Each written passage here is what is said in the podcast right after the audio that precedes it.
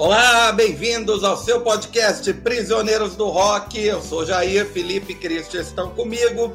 Hoje nós vamos falar sobre um clássico do rock nacional que está completando 30 anos. Um disco, é, no mínimo, polêmico em termos de definição de qual gênero do rock, qual subgênero ele cai.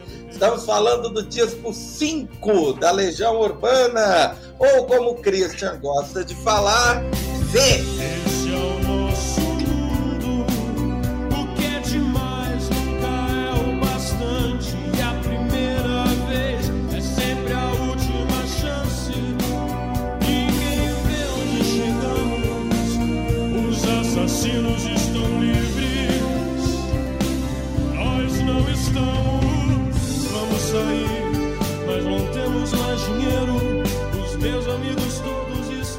Eu, eu gosto, cara. Eu gosto de números romanos. Eu acho que o disco V tem mais impacto. Mas é agora em novembro, então nós estamos. É, bom dia a todos primeiro, né? Nós estamos gravando na parte da manhã.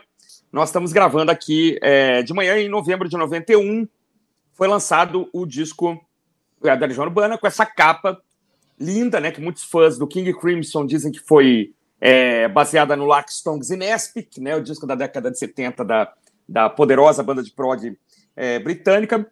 E eu confesso que na época eu achei o disco muito estranho. Assim, eu não, eu, eu era um imenso fã do disco As Quatro Estações, que é o disco anterior, e é, eu não, não me apaixonei diretamente, não, assim, não, não, não me apaixonei diretamente pelo, pelo disco 5 ou disco V, não. Na verdade, achei esquisito. Na verdade, o primeiro, o lado A, é um teste né, de, de, de paciência para os fãs mais radicais, né? Porque realmente uh, você tem músicas medievais, com músicas extremamente longas, depois cada um aqui vai dar, claro, a sua impressão, né?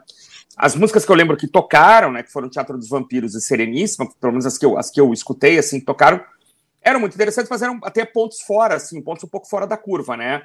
É, músicas mais simples, mais fáceis até é, de se acompanhar, ao contrário de Metal contra as Nuvens, de A Montanha Mágica, que são músicas uh, longas, né? Mas enfim, a banda a banda estava passando por uma fase muito complicada, pelo que a gente leu depois, né? O Renato tava, uh, tinha já certeza de que estava é, soro positivo, né, com o vírus da AIDS. É, estava, até onde se sabe, consumindo muito álcool, muita droga. Tudo, né? Tudo é, contra, assim. A banda tinha brigar, né? Os caras estavam brigando muito. Havia briga dentro da banda de apoio, músicos sendo demitidos, enfim, um, uma montanha russa. E, no entanto, a banda resolveu fazer um disco, segundo o Renato, um disco lento de propósito. Não, é para ser lento, é para ser modorrento, né? O clima do Brasil estava muito ruim, com o governo Collor, né? O confisco da poupança, o pessoal mais jovem aí vai estudar, né? E a banda acaba vindo com esse disco que eu agora escutando de novo, mais velho, claro, a gente a gente consegue captar toda a beleza desse disco, né? Um disco belíssimo, um disco que é quase é o mais próximo que a Legião Urbana chegou de um de um prog, né, de, um, de, algumas faixas, né, o disco todo não é prog por inteiro, claro, mas algumas faixas tem uma coisa aqui de, de suíte, né, até pelo tamanho, pela estrutura, é, violões e guitarras muito bem intrincados, teclados muito bem gravados também, há quem diga que o, o Renato resolveu é, largar uns teclados uns teclados velhos que ele tinha e, e, comprar uns teclados novos, então tava ali, havia um tecladista também começando a trabalhar com a banda, o grande Carlos Trilha, teria uma importância enorme depois, até na carreira solo do Renato, né? E aí eu, eu, eu escutando de novo, é, é, acabei me, me, dando conta de que eu continuo gostando das mesmas faixas, né? Metal contra as Nuvens é inacreditavelmente maravilhosa, assim, um negócio grandioso, bonito, várias camadas, várias etapas, né? A Montanha Mágica é muito bonita, Teatro dos Vampiros muito bonito. É, e, não sei, nesse momento de reescuta, é, a minha preferida ficou sendo Sereníssima, né? Uma música muito bonita e assim.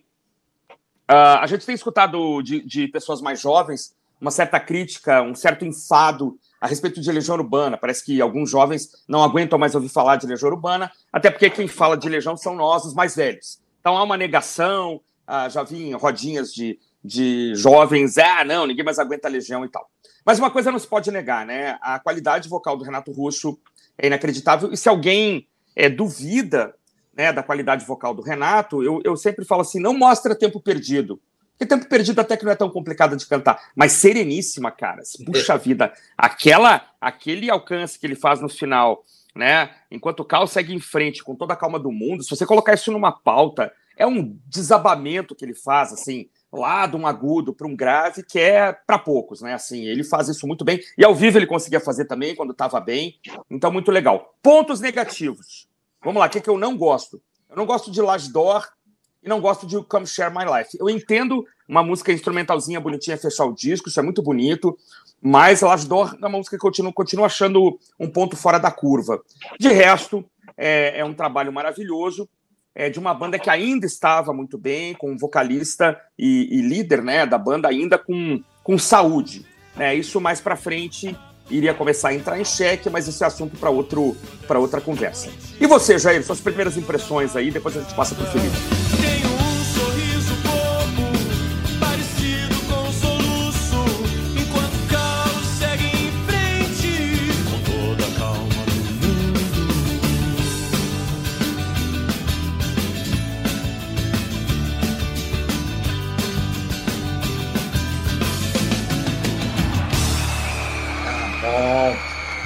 Aqui com a edição de vinil dele, é, lá de 1991 mesmo, comprado lá em 1991. Miraculosamente não tem o selo do Carrefour, então o disco está perfeito. É, é, um, é um, realmente um acabamento gráfico maravilhoso, né? A capa uma capa bem simples, lembra realmente o Larktongs in Aspect, que tem um sol né, estilizado na capa. Exato. E a gente tem a lua e as estrelas, né? É, o Renato gostava muito de citações, referências, é, então não duvido. Além disso, né, no encarte, né, um belíssimo encarte em gatefold, né, muito bonito, é, com o tema dourado né, é, ao longo do disco. Uma boa foto deles no centro, possivelmente uma das melhores fotos que eles conseguiram tirar da carreira. É, e aqui na lateralzinha né, do encarte tem uma citação do Brian Jones, né, de 1967, e logo embaixo ele diz: Bem-vindos aos anos 70. É, é. então, né, é, a referência é óbvia mesmo. O Renato queria fazer, pelo menos a princípio, né, eu imagino, um disco né, referenciando esses gigantes aí de outrora. E tá, é, eu, eu, também tive a mesma impressão na época que eu ouvi o disco. Eu ouvi o Teatro dos Vampiros, né, que foi o primeiro single. Ele abre o, abre o lado B, eu ouvi, o, ouvi a música na rádio na época, eu fiquei louco com a música, e assim que o disco saiu, eu comprei e botei o lado B para ouvir primeiro, né? Porque tinha Teatro dos Vampiros, que é maravilhosa, né? Que ele diz que é sobre TV, né? Que a referência dele teria sido aquela novela Vamp, que passava ali em 90, 91, né? Da Globo, com a Cláudia Hanna fazendo uma vampira, meu Deus, como aquilo envelheceu mal. É... e cantando o Sympathy for the Devil pessimamente, né? Sim, meu Pronto. Deus! Que só para frisar, só para frisar. Hum. E, é, e logo depois, a Sereníssima é uma música ainda com a cara do 4, né? Do, das quatro estações. Então é, é, realmente uma música fácil de gostar, dificílima de cantar, concordo com o Christian, apesar de que na época eu tocava no violão. Hoje eu não. Ah, sim, sim, né? sim, sim. Hoje. Tínhamos 20 anos, tínhamos 20 anos. É. Hoje em dia nunca mais. É... Depois vem Vento no Litoral, que tocou a exaustão, né? É uma das músicas mais conhecidas da Legião, foi um dos singles do disco. E aí acho que deu uma enjoada. É, é, parece. Ele fala nessa música, se eu não estou errado, né? Algum de vocês pode me corrigir aí. Eu acho que ele fala sobre o, a, a, o namorado, né? O marido que. Americano lá, o é, cara de surfista que ele foi apaixonado, que eles tinham terminado. Acho que ele morreu. É, eu acho que ele faleceu. Tinha morrido nessa época. É. E. Então a música é para ele mesmo. Aí é uma música que é, eu acho que, no fundo, se eu tivesse que escolher aqui, é um dos pontos baixos do disco, apesar de muito bonita, muito bem trabalhada, mas é só porque tocou demais, né? Enjoou. Aí tem uma pérola ali, né, no, no meio do lado B, que é o mundo anda tão complicado, que é uma gracinha com uma letra, né, uma letra fofa que meio que já antevia o que ele ia fazer no descobrimento do Brasil, né? Verdade, verdade. É, e eu gosto, gosto bastante, é uma música linda, uma, uma gracinha, né? É, falando sobre uma, uma mudança, né? Um casal que provavelmente está começando uma nova etapa da vida. Eu gosto muito dessa. Laje Dó, é, eu confesso que eu nem lembrava, né? É, da música, mas ele, ele é, é, a música onde ele faz confissões assim óbvias, né? É, se alguém desconfiava de alguma coisa, aqui ele fala abertamente que já tentei muitas coisas de heroína a Jesus, né? É, a letra é muito boa, a letra é muito boa, mas eu acho a música um, um pouquinho é fraca, é eu acho. A música é fraquinha. Vem cá.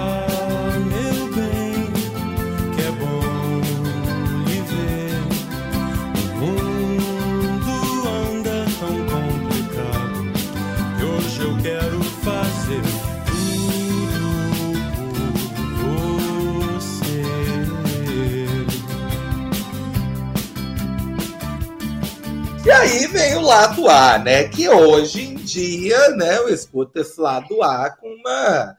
Ô, é... Jair, Jair, deixa eu só falar uma coisa.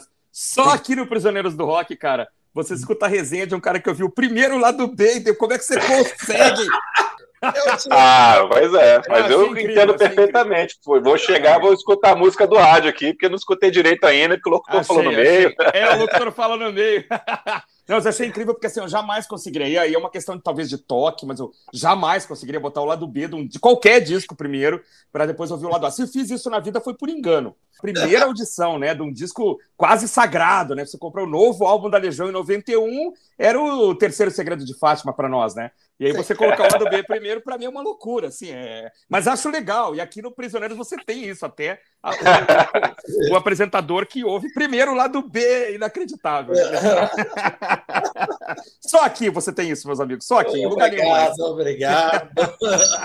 o primeiro lado, o, o lado A, ele, ele já é bem diferente, né? Dá para dá quase dizer que ele é, na verdade, uma música só. E o é, até no, no vinil, né? É, quase não dá para ver exatamente a divisão das faixas no lado A, porque, primeiro, é, o disco já. É, as faixas quase já não cabiam no disco. Né? Então, uhum. é, tinha, já tinha que ter sido lançado em 180 gramas, alguma coisa assim. Porque o próprio. É, o próprio encarte fala, ó, é, esse disco tem uma direção maior que dos outros LPs. 20... Duração. É, pois é, não, mas, mas, aparece aqui direção. É um engraçado. Ah, é? É, juro. É, ah, cara, meu disco está encaixotado ainda, não, não posso pegar é... aqui. Felipe está de mudança. Este disco tem uma direção, ou seja, uma duração maior. Talvez tenha sido um misprint, talvez tenha sido intencional, vai saber, né? Para maior efeito, ouça no volume máximo. é, para você ter né, mais qualidade, né? Você aumenta aí a amplitude. 25 minutos por lado. Então, pô, é a loucura, né, cara? É, é né? muita coisa. Limite do vinil, ainda mais por vinil brasileiro. É, é. para um, um, vinil, para um vinil, muita coisa mesmo. É, é, eu imagino que a gravadora já estava pressionando para não, vamos cortar uma coisa ou outra aqui, né? Tira-se a ordem dos templários, tira lá de novo, né? Metal contra as nuvens, né? Depois da rápida abertura ali, né? Da, da, da uma musiquinha meio trovadorista, né? É, uhum. Que eles chamam de love song. Metal contra as Nuvens é um espetáculo. Eu, uhum. eu, tive a oportunidade de ver justamente essa turnê uhum. é, em 92, a turnê dos cinco, eu vi lá em São José dos Campos, é, durante a universidade, e ele abria, né? Ele abria o show com Metal contra as Nuvens. Então era e é um espetáculo, porque a música tem quatro andamentos diferentes, né? ela tem quatro partes, né? no, uhum. no arte é mostrado isso. É, hoje em dia, né, analisando de forma técnica, dá para perceber assim que, né, às vezes a, pulada, né, a mudança ali de uma parte para outra podia ter sido melhor trabalhada ali na mixagem, uma coisa. Sobretudo, Jair, não sei se tu acha, quando sai da, quando acelera tudo, Sim. E aí volta pro. É um, é um corte abrupto, né? É um, é. é um corte abrupto. É, o acho. óleo sopro, é, óleo sopro do É, exatamente, exatamente. É, eu acho que. Eu acho que provavelmente a música, né? Provavelmente não, né? Com certeza a música foi gravada em partes, né? No estúdio, é. depois montada. Então. É, pelo que eu sei, só te interromper rapidinho para complementar isso aí. Pelo que eu sei, é, eles gravaram inteira, inclusive o dado reclama que ela fica muito repetitiva a partir dos 3, 4 minutos, né? E depois é tudo overdub.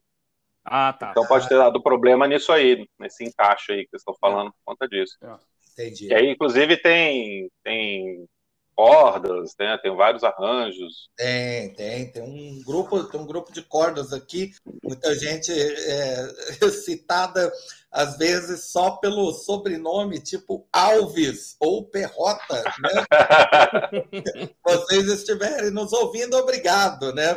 É, Carmelita, Zic, Jerônimo, né? Alceu é, e outras pessoas fizeram parte. É, eram músicos de estúdio do, da Poligram, que eles gravaram no estúdio da Poligram, né? São 12 violinos, 4 violas e 4 cellos.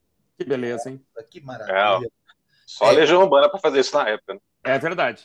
É, tanto é que esse é, esse é possivelmente o disco mais difícil, né? Entre aspas, da região. E ainda assim é cheio de hits, né? Não, sem, sem, sem aspas, né? Eu falaria sem aspas até. É, o, é. é um disco mais difícil mesmo.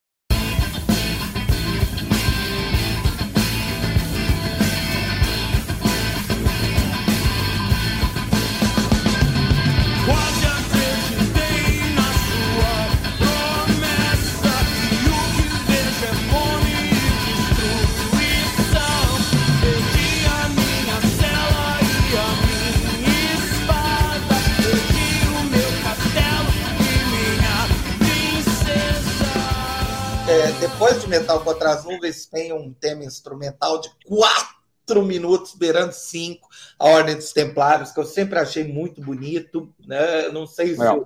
não sei se o Renato queria botar uma letra, se eles criaram a, a faixa. É, e não deu tempo de botar a letra, mas ficou muito bonita. E é, fecha o lado A de uma forma magnífica com a Montanha Mágica, que está na época eu não entendi do que ele estava falando. Hoje, né, tá na cara, minha papoula da Índia, minha flor da Tailândia.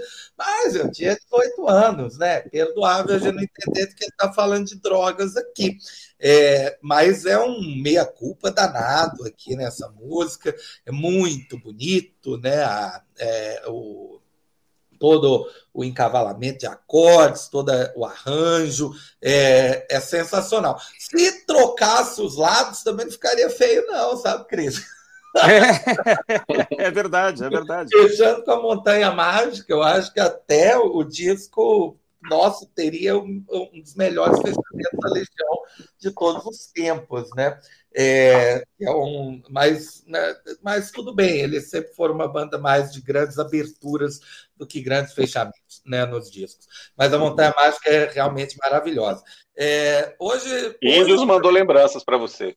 É, tem, tem. É, é verdade, é verdade. O, o, o um fecha com por enquanto, que é legal. É. Fecha com índios.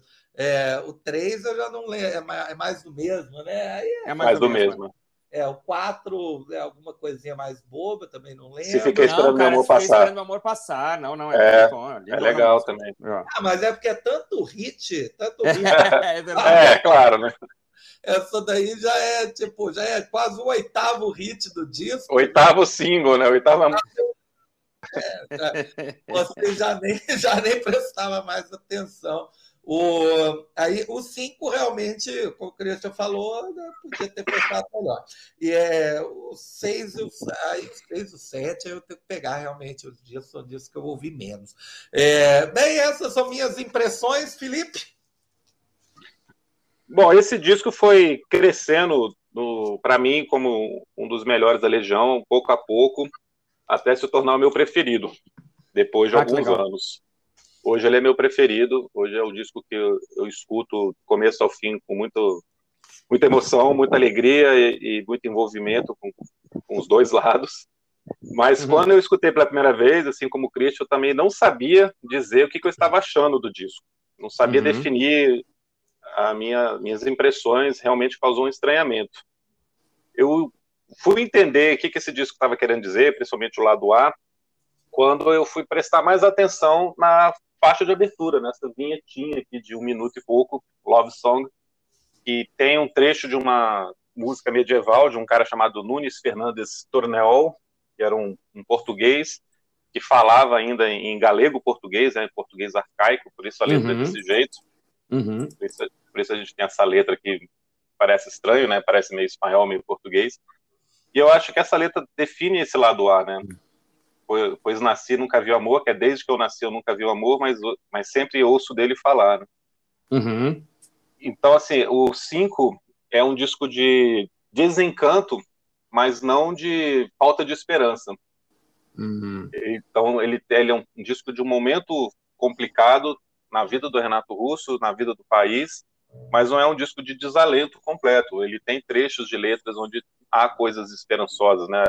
Nosso, a gente não vai terminar assim, né? Em Vento do Litoral, que ele fala que o nosso plano era ficar bem, então ele tem ainda aquela luz no fim do túnel ali que as coisas vão melhorar. E eu acho que essa é o tom desse disco, né? Todas essas faixas do lado A e algumas do lado B também tem essa coisa de desespero, mas nunca de falta de esperança completa, né? De, de que tudo está perdido mesmo, né? Eu acho também, então, Felipe, que a, a, a, gente ouve que a questão da existência do filho dele já, né? É, também influencia, um pouco, né? ajudava, né? É, exatamente, sem dúvida, né? Ele querendo passar uma espécie de bom exemplo, uma espécie de, de esperança. Isso é que falou, esperança, não, não um desalento completo, né? Mas um pouco de esperança, né? Que depois ia explodir no próximo disco, né? O, o... É, aí no próximo ele já faz um, um outro tema. É, exatamente, exatamente. Mas aqui é o disco que ele faz depois que ele tinha ficado sóbrio e, e limpo de drogas. Nesse período aqui ele estava completamente bem, assim, de saúde. Ele já sabia que estava HIV, um portador do vírus HIV, então uhum. ele queria tra muito trabalhar, mas isso pesou no clima do disco. Né? O, o, a situação do Brasil, essa nova realidade para ele, uhum. e ao mesmo tempo ele querendo produzir, querendo fazer coisas diferentes. Então, ele, é, esse disco tem um clima de rock progressivo mesmo, né? Uhum. Claro, na capa, né? Óbvia, óbvia homenagem ao King Crimson e nessas faixas longas com suíte e tudo mais, né? Metal contra as uhum. nuvens, Montanha Mágica, as faixas muito longas. Mas eu acho que ele tem tudo um, um clima de anos 70 em, do começo ao fim, na sonoridade. Uhum. Tem uhum. muito de Young, muito de folk rock, de folk rock aqui nos arranjos, no, nos tons das, das, das, músicas, nos acordes que eles usam, e me remete muito a anos 70. E Laje Dor, que vocês não gostam, eu acho que é um, uma tentativa de fazer um hard rock anos 70 também.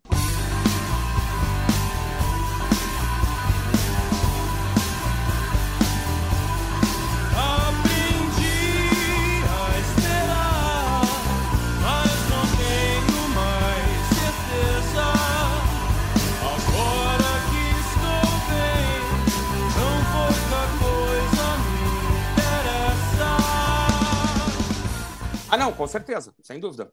Ela, é ele, que... tá, ele, é, ele é condizente, eu acho, com o disco, mas é, é que eu acho a música meio fraca, esse é o problema. Pois é, ah. vou chegar lá. Eu adoro essa música, ah. vou chegar lá. e aí você tem. Aí, pô, mas é um disco muito complicado de escutar, porque você tem dez faixas, duas são instrumentais, uma é uma vinheta. Então sobram sete. Dessas sete, do lado A são só quatro, duas são gigantescas. Então é uhum. claro que é estranho de escutar pela primeira vez, né? Não tem nada a ver com o que a Legião tinha feito até então nos quatro primeiros discos. Exato. Mas então é um disco para você ir degustando, para você ir entendendo, para você deixar que ele vá se entranhando na sua cabeça, no, no seu coração mesmo. E foi o que aconteceu comigo. É uhum. É você pegar Metal contra as Nuvens e, e ele está contando a história de um cavaleiro medieval, mas ele está contando a história do brasileiro que tinha tido a, a primeira eleição direta depois de, de 25 anos e que teve uma enorme decepção com, com o governo Collor. É, cada uhum. trecho da letra ali, né, quase acreditei na sua promessa, né, e você é, me é enganou, é como, eu me lasquei. É como, É, uma coisa assim, ó, vai, numa, vai numa tradição de dois caras que eu sei que você gosta muito e conhece muito mais do que eu, que assim, uma tradição meio Gonzaguinha, meio Bel Belchior, meio, né? Só que jogado no século XIII, né? Sei lá, no século XII, né? Como se é, você pegasse aquelas letras de protesto do Gonzaguinha, do Belchior e, desse um verniz é, progressivo, medieval, sei lá, getrotuliano, não sei. Né? Eu acho que tem, tem uma coisa aí, né? De estar tá falando do, do homem comum, como você falou, que eu acho que é, vai bem nessa tradição, né? Do, sei lá, do Quinteto é... Violado, esses caras da década de 70 que cantavam já num. É, tendo, que, tendo que driblar as letras, né? Tendo que fazer letras. É, então, então, fazer uma letra medieval sobre um cavaleiro e tal é, é, é, também um drible, uma forma de drible numa eventual censura, um eventual patrulhamento também, né? É, e uma forma de você colocar isso poeticamente, né? Você fala de si mesmo, fala de uma pessoa, mas você está falando de tudo, né? Você está falando uhum. da situação geral. É como ele faz em Montanha Mágica, que é uma letra sobre, sobre drogas, mas extremamente cifrada, não tem nada tão óbvio que, a parte, apesar de Minha Papoula da Índia, Minha Foda Tailândia.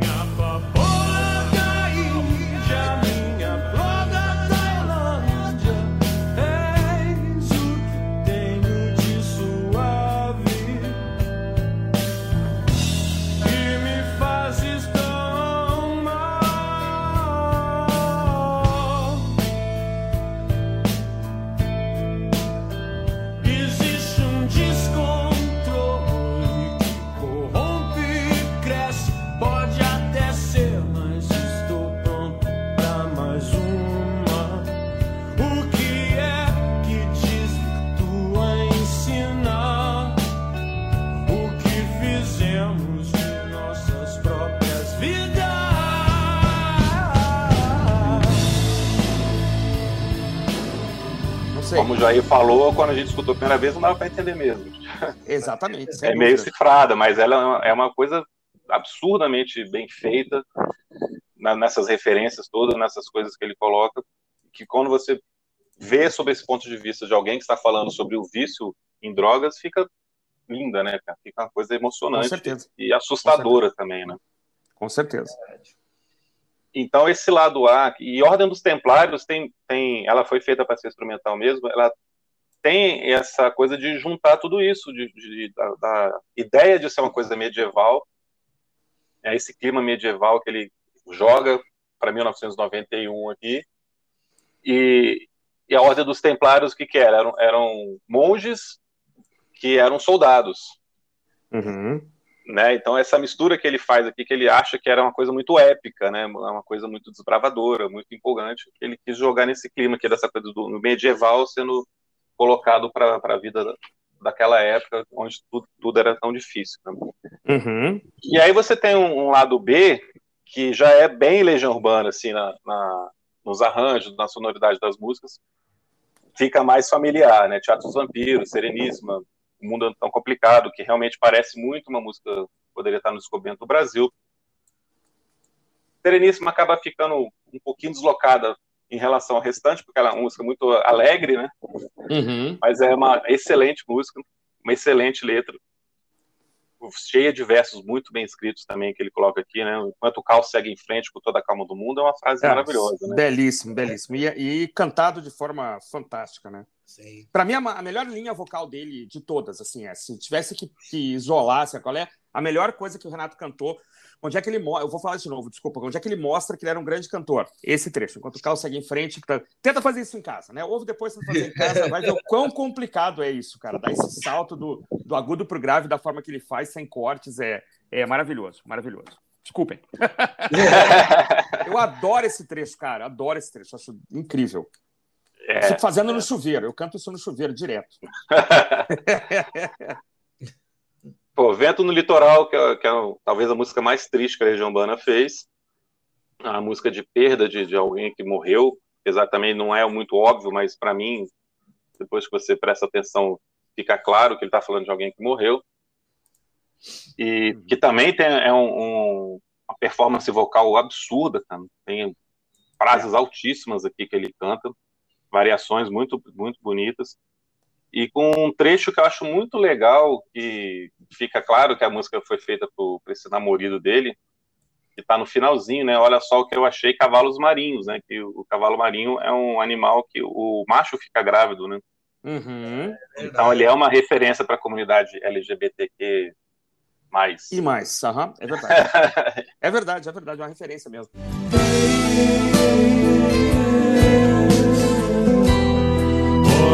Olha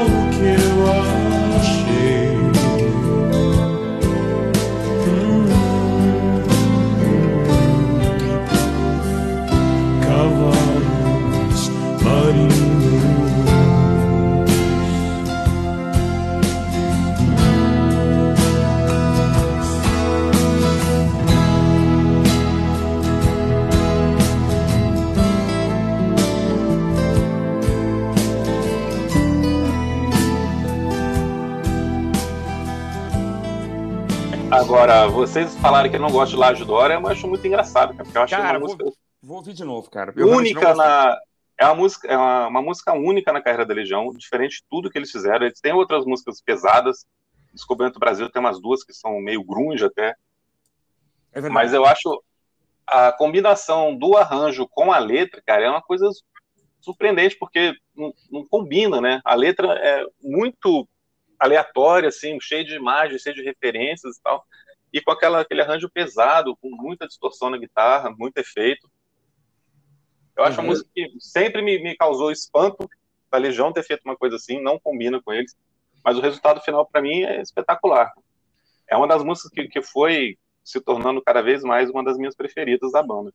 Uhum. Sem dúvida, precisamos. Ela não é uma música, ela não é uma música que fácil de você gostar de primeira, mas que, que muito interessante você prestar atenção na construção, a, a, abertura inicial, o instrumental um pouquinho mais longo. Ele também cantando muitíssimo bem. Uhum. Então, eu acho, realmente, como Share My Life tá aqui, quis colocar e tal, mas também não incomoda ninguém, né? Mas para mim o disco fecha com Laje Dory e é espetacular. Hum. Cara, você deixa eu comentar. É assim, eu vou ouvir de novo. Eu, eu realmente eu, eu, é, era uma música que eu realmente não me lembrava direito. Fui escutar de novo essa semana e não, não me chamou a atenção. Duas ou três coisas que eu queria acrescentar. É, vocês falaram muito das referências, né? Eu acho muito engraçado que o Renato. É, a gente via, começou a ver muita entrevista dele na época, né? MTV e, e, e outras, né? Como, como não havia show também de divulgação, ele estava dando muita entrevista, enfim, umas entrevistas longas, né? E tem umas referências, cara. Eu vou falar pra vocês aqui que eu, eu não acredito. Acho que ele tá brincando, acho que ele tá de sacanagem. Por exemplo, novela Vamp, cara. Claro que não, entendeu? Não é possível. É, é piada. Que ele se inspirou na. Tem uma outra que eu li uma, uma vez na, na Bis também, que ele falou que, a, que ele gostava muito do Sepultura. E, ele, e quando ele falava de metal contra as nuvens, era o heavy metal do Sepultura. Eu digo, não, também não, cara. Você tá querendo ser um cara legal. não, não, não. É, eu, eu, lembro disso. Lembra eu disso? Lembro, é, sacanagem, não, gente. É sacanagem. É, a VAMP assim, também é sacanagem, né? Essa coisa eu de acho. roteiro CTV é sacanagem. A letra é, a ver. A letra é a descrição perfeita, poderia servir para hoje, inclusive, 30 anos depois, da situação das pessoas que estavam vivendo no país. É, mas mas o, é interessante ver que o título, né, o Teatro dos Vampiros, está entre aspas. Uhum. É, então, é, tá, é, talvez a novela não tenha sido é, é, a, a, referência primária para a música, né? É, a letra né, da música. Mas o título foi, gente. Pode ser, pode ser. Mas assim, eu acho, ele, acho que ele colocava uma certa importância em algumas referências e eu acho que ele estava brincando, na verdade. A do Collor, eu acho evidente, assim, tudo bem. Ah, sim. Né? Não tem a menor dúvida, mas a, o heavy metal de Sepultura e a novela Vamp, eu, eu acho que é mais brincadeira do que, do que aquilo ser uma, realmente uma fonte, assim, segura de inspiração, né? Outra coisa também que eu queria pontuar é que a, é, se a, houvesse uma gestão correta da carreira pós-mortem né, do Renato da Legião Urbana, certamente esse disco é lançado de repente em álbum duplo, 180 gramas, com 46 rotações, 45 rotações, Cara, ia ser uma coisa maravilhosa, porque você poderia aumentar mais a, o espaço entre as faixas e tal, fazer uma, né, uma, uma, um acabamento melhor, talvez, do som. Mas a gestão da carreira da banda e do, e do Renato é um, é um horror, infelizmente isso não acontece. Outra coisa que poderia ser feito também, é, mas aí é uma viagem da minha parte, mas só para terminar com uma viagem, é entregar a melodia de Ordem dos Templários para o Guilherme Arantes, que está super inspirado aí com músicas medievais, tal, fez um disco lindo agora é, nesse, nesse ano de, que está quase se encerrando, ele faria uma bela letra, com certeza, para essa, essa mais, mais uma vez, não há carreira. Eu acabei de ler nesses dias que uma série que ia ser feita pela Globoplay foi arquivada porque o filho do Renato tretou de novo, brigou com a Globo e tal, sei lá, e não vai sair uma série que nem sei se era boa ou não, mas é, é a, a, a banda vai aos poucos sendo, sendo esquecida. Quer dizer, isso é um, é um movimento muito tênue, né? muito fraquinho, muito leve, mas as novas gerações não têm acesso assim, a, é. a, a, a informação de qualidade, a, trabalho, a relançamentos. Quer dizer, lá fora, qualquer Zé Mané que completa 30, 40. O Kiss, cara, o Kiss tá lançando uma, uma versão do Destroyer, tá fazendo 45 anos. É um disco legal, tem Death, Do You Love Me, Detroit Rock City e tal. Cara, é um, é, tem três horas de duração o disco. Olha no, no Spotify depois. Adoro o Kiss, acho muito legal, me amarro em Kiss, lógico. Mas assim, o disco tem três horas de duração. São, deve ser um CD triplo, ou um CD quádruplo, ou um vinil quíntuplo lá. O King Crimson lança caixas com 25 CDs, de um disco só, né? É, e assim, é, é aqui a gente, infelizmente, tem essa, essa tragédia dessa, dessa gestão é, horrorosa que é feita do pós-morte aí do. É, né, que a, a pretexto de proteger a, a, o grupo de, de, de uma necrofilia da arte, que é um termo que a gente gosta de usar aqui, é, não lança nem os discos que já existiam. Quer dizer, eu tenho, tenho o Será, o Legião 1, né? Em, em 180 gramas e nada mais. Não foi, foi lançado um CD duplo do, do Legião 1, que eu até comprei, é bacana, bem interessante, e nada mais. Quer dizer, é, é uma lástima, assim, eu acho, acho lamentável. Você Cara, não, quem... lançar, não lançar coisa nova, desculpa só para não lançar coisa nova, tudo bem. Eu entendo, ah, foi um show lá em Catanduva. Não vou ficar lançando porque o show é ruim, beleza. Meu pai não gostaria. Mas não lançar nem o que já existe, cara, aí eu vou te falar. É, é, e que é, um, que é um trabalho que com certeza sobreviveu bem ao teste do tempo, né? Com certeza. É, é, isso, que, é isso que realmente é preocupante. Até os nossos medalhões da MPB tem uma, tem uma gestão, se a gente pensa em verdade. É, tem caixinhas, tem caixinhas sendo lançadas, né? Tom Zé, Rita Lee, pois Belchior, é. Antônio Marcos. Antônio Marcos tem uma caixinha é, com os discos dele, Vanderleia. E aí o rock nacional, década de 80, no, nossa, nossa época, né, em que, em, que, em que isso explodiu aqui no Brasil, não tem. É, simplesmente não tem, não existe, inexiste. Sempre muito Enfim. triste. Cara, ah. as pessoas que participaram da elaboração desse documentário diziam, disseram que foi a coisa mais bonita que já foi feita sobre o Renato Russo. Olha aí. Olha a homenagem mais legal que poderia ter sido feita era esse documentário. Tava uma coisa Pronto. realmente fantástica, assim e que provavelmente ninguém vai ver. É, I rest my case. O nome Teatro dos Vampiros faz, é uma referência ao livro Entrevista com o Vampiro, da Anne Rice. É, no, no, no, livro Entrevista com o Vampiro existe um lugar chamado Teatro dos Vampiros, que eram vampiros que fingiam ser atores, que fingiam ser vampiros. Sensacional. É, eles estavam atuando, então, o, o nome Teatro dos Vampiros vem daí, é, literalmente. Faz mais né? sentido, faz mais sentido. Faz mais faz sentido. Mais a referência daí, como Montanha Mágica, é um livro do, do Thomas Mann. Thomas Mann, é. é uhum. Tem várias referências assim no, no, nesse disco, né, que ele pega. É, outra coisa que eu queria comentar também é que o, o Carlos Trilha não participa desse disco. Tá? Ah, não? Achei que ele tinha participado. Não. É até uma história interessante que eu vi ele falando numa entrevista hum. que ele foi chamado para participar da turnê hum. no lugar, acho que do Mu. O Mu, né? Então, então, era o Mu, é, era o Mu, exatamente. Isso, o Mu que tocou no disco. Mas ele não podia participar da, da turnê, então chamou o Carlos Trilha, que na época tinha 20 e poucos anos, né, muito novo. Uhum. E aí o, Carlos Trilha usava os mesmos teclados, os mesmos timbres de teclado sintetizador que foram usados no disco, né? Então ele já chegou lá com as músicas prontas para tocar em show. O Renato Russo adorou, né? Tanto que eles fizeram ah, uma parceria que, legal. que legal. a parceria que se estendeu para os discos solo, depois ele participa do Tempestade e tal. Uhum. Porque ele, ele sabia reproduzir exatamente o que estava no disco, ficaria igualzinho no palco, né? E foi isso que você falou, Christian. Ele troca o, o teclado que ele usava lá antigo aceita usar novos teclados, novos sintetizadores, né? então era uma coisa uhum. mais moderna na época, que era o que o Carlos Trilha, que é um especialista nisso, também usava.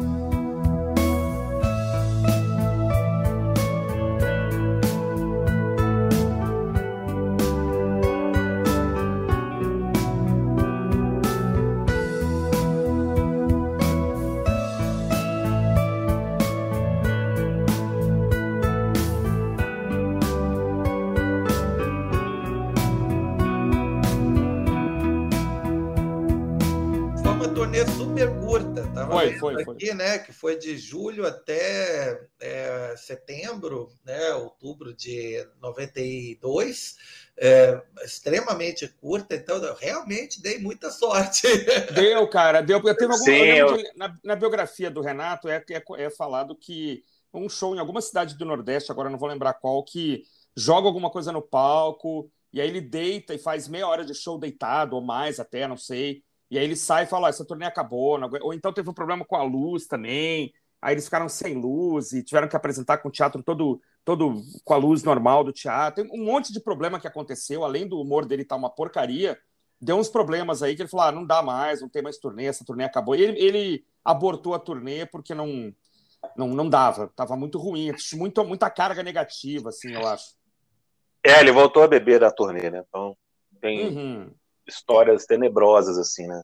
De encher. Ah, ele tava... Não, é. de manhã na piscina, enchendo a cara de controle, de licor, licor de laranja, um negócio horroroso. E aí é. brigando é. porque o Dado e, a, e, o, e o Bonfá estavam com a família. Ah, vocês querem se divertir, eu aqui sofrendo e você se divertindo. Né? Então tava uma coisa existencial muito forte assim nele. Aí, é, exatamente. Ele começava a beber depois, ele começava a beber depois do show e, e ir embora, né? Não dormia, aí de manhã tava já trebaço, assim, aí ia dormir na hora do almoço, acordava quase na hora do show, de ressaca, é. fazer o show de ressaca. Tinha uma coisa de, de, de eu ler também, acordar assim, cadê, cadê o resto da banda? Não, os caras foram fazer uma trilha. Que trilha, que absurdo. Isso é o fim da eu aqui sofrendo, os caras passeando com é. a família na, na praia. Os caras do Nordeste, né, cara? Pô, é. Ia curtir lá, pegar um bug, andar nas dunas e o Renato Russo lá, malzão. Então é. foi realmente uma turnê tenebrosa, que é uma pena, porque eles estavam com uma banda de apoio maravilhosa. Existem gravações de rádio dessa época que são incríveis. É verdade. Inclusive, coisas que entraram no Música para Acampamentos é, foram feitas nessa época. Uhum. Então, se uhum. tivesse sido uma turnê maior, teria sido uma coisa espetacular. Uma pena é mesmo. verdade. E o Jair viu, né? O Jair conseguiu assistir o show. Quer dizer, um é, cara de muita é. sorte, cara. Muita, muita sorte. sorte. Lembro de... E até porque eles não viam, não viam mais a Brasília também na época, né? Não. É. Estavam brigados com Brasília. Lembro direitinho da história. Eu tive que pedir, tive que pedir dinheiro emprestado para o meu sogro da época. o né? sogro da é, época. O sogro da época, porque o pai da Nádia, né? É, tive... Um abraço aí, senhor pai da Nádia, obrigado. onde é, o senhor esteja. Certo. E tive que pedir dinheiro para ele, porque eu só tinha o cheque goiabinha do Banco do Brasil. É, e... cheque goiabinha. Cheque goiabinha.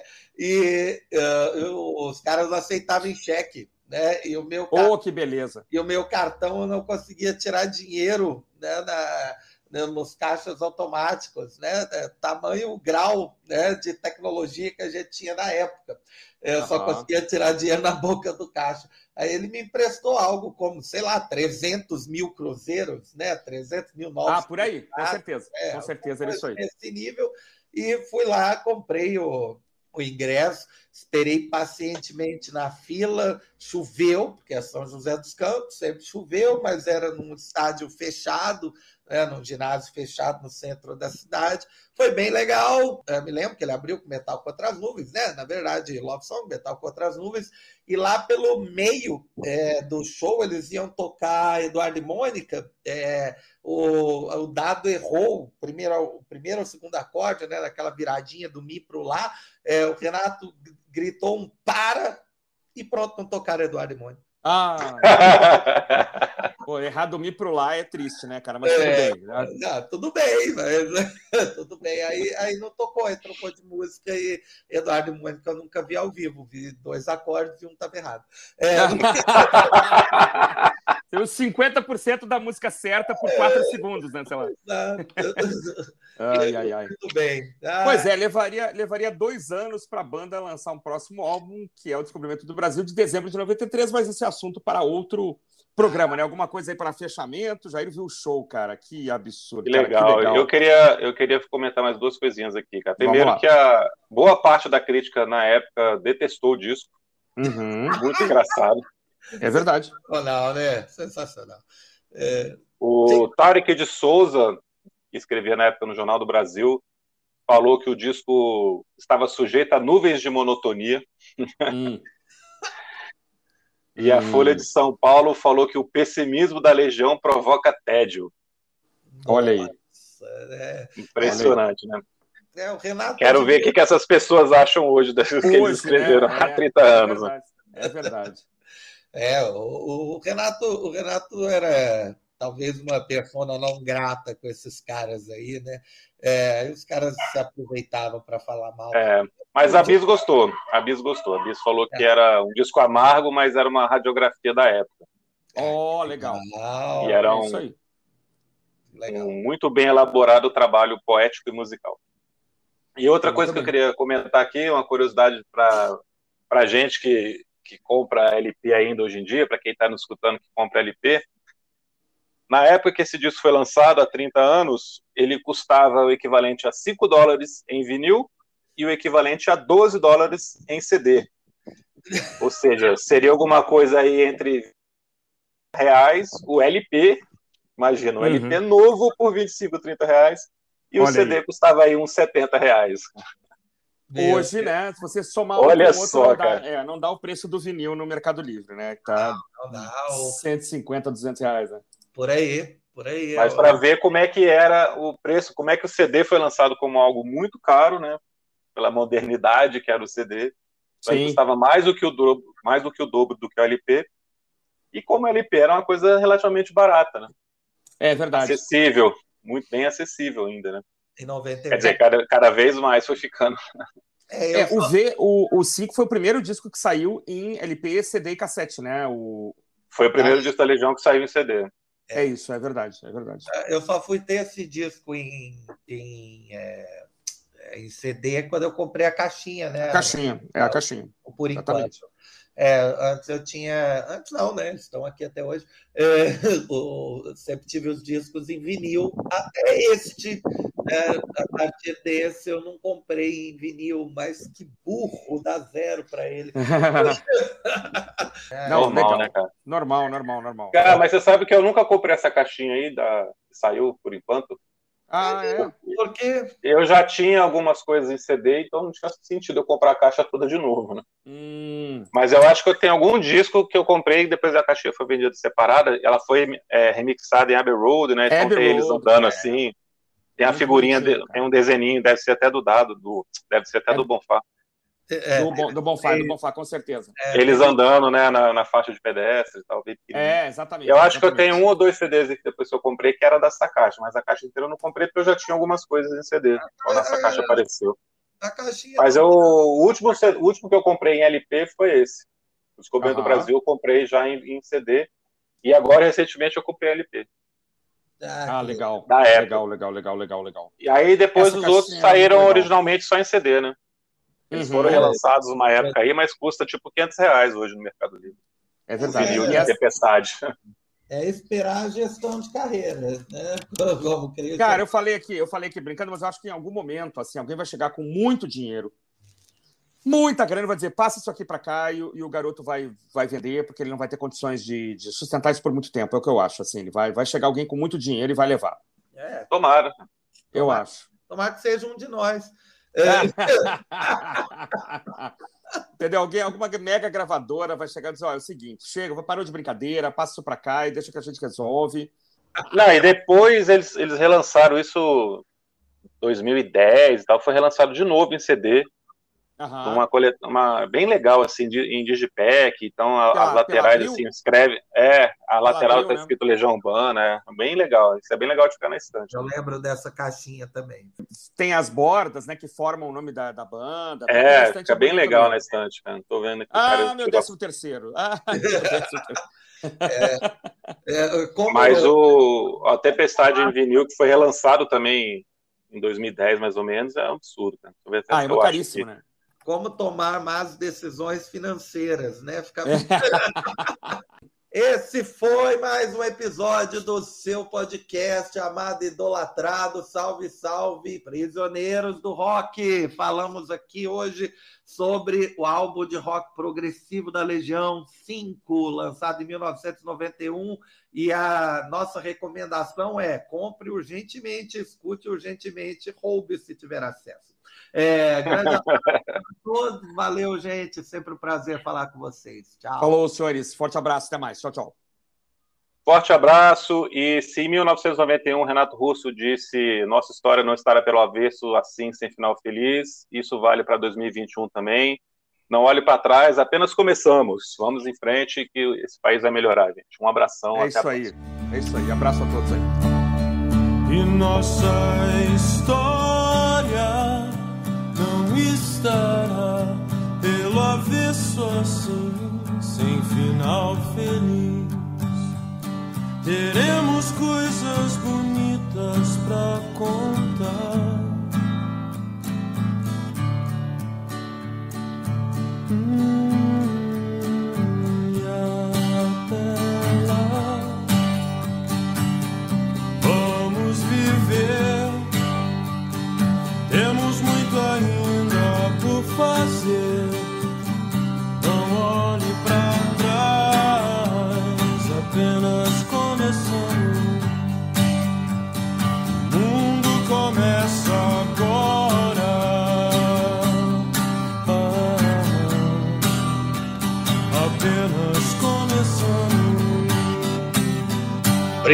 Prisioneiros do Rock.